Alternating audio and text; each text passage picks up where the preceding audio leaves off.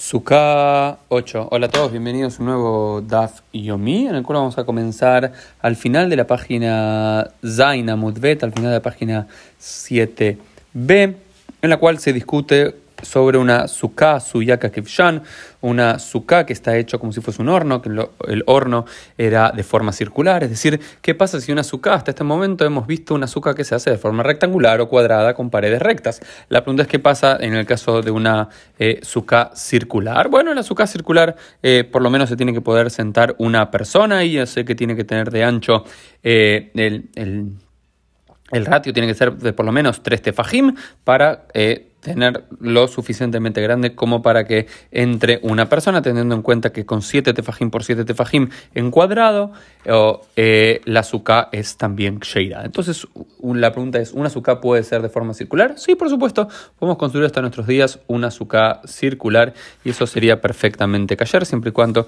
tenga las medidas mínimas que todas nuestras sucot que hoy hacemos, por supuesto que lo tienen.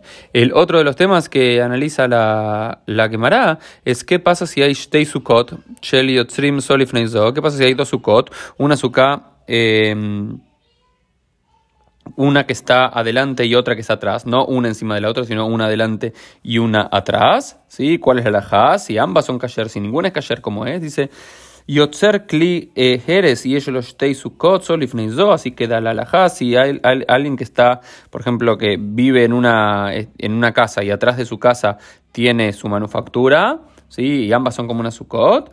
Beu dar Beose Kederotab Bifnit, Beu Mojran Bajitzonit, y él vive en una y la fabrica en una y en la de delante las vende, es como hoy hasta mucha gente, ¿no? Que tenía como una almacén adelante y atrás la gente vivía y, fabricaba.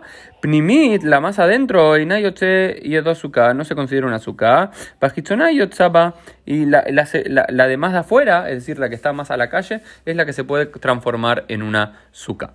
Pero lo más interesante viene al final de la página 8b, un nuevo tema que trabaja y dice Tanor Rabanan, así enseñan nuestros maestros en una braita autorizada, Ganbach Ganbach es una ayuda mnemotécnica que tiene, dice, Sukat Goim, Sukat Nashim, Sukat Be'ema, Sukat Kutim, Sukam y Makom, Kshera, Uilbad Shete, Mesujejet Kiljeta, dice, una suka hecha por gentiles, una suka hecha por mujeres, una suka hecha por animales, una suka hecha por samaritanos, ¿sí? que era como una suerte de judíos que no seguían la halajá, digamos, eh, que serían como una ley más bíblica que, rabínica. Es una azúcar en todo sentido, no hay ningún problema. Es una azúcar que irá siempre y cuando el techo, que es el zhaj, sea hecho kilgeta, sea hecho de acuerdo a la halajá. ¿Y qué significa? Se pregunta ma ilgeta y contesta Rabjizda, beusha a letzel que el techo esté hecho para el nombre de la azúcar, es decir, que haya como una intención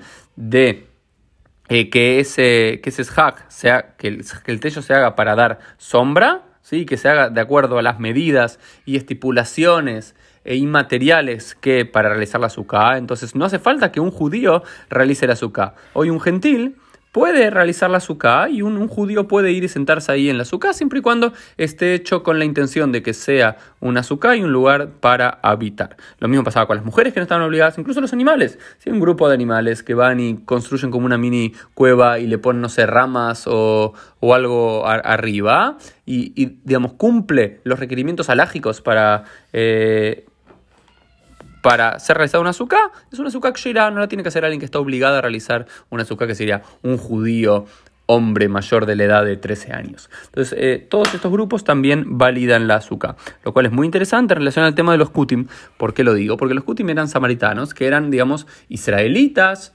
mezclados con asirios que seguían el Pentateuco, una fuerte del Pentateuco, con tradiciones muy similares a las tradiciones rabínicas, pero no exactamente iguales y con algunas desviaciones. Y los propios rabinos tienen toda una discusión si se acepta la Jot de ellos, si se acepta, se acepta, si se acepta las, la Sukkot de ellos, los Ifreitor escritos por ellos, sí o no, porque no eran estrictamente judíos rabinos alágicos, entonces sí o no. Y lo que nos dice la quemará es hay que seguir la alajá. Si ellos hacen un, algo de acuerdo a la alajá como nosotros la entendemos rabínicamente, es callar, importa si sea, eh, si sea samaritano o no sea samaritano.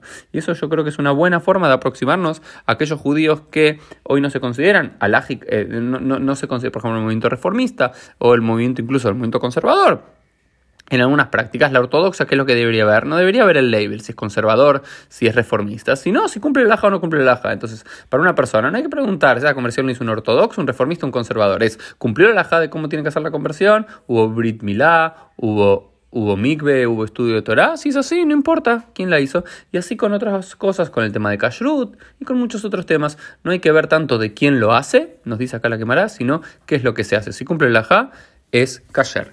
Nos vemos todos en un próximo episodio de Dafyomi.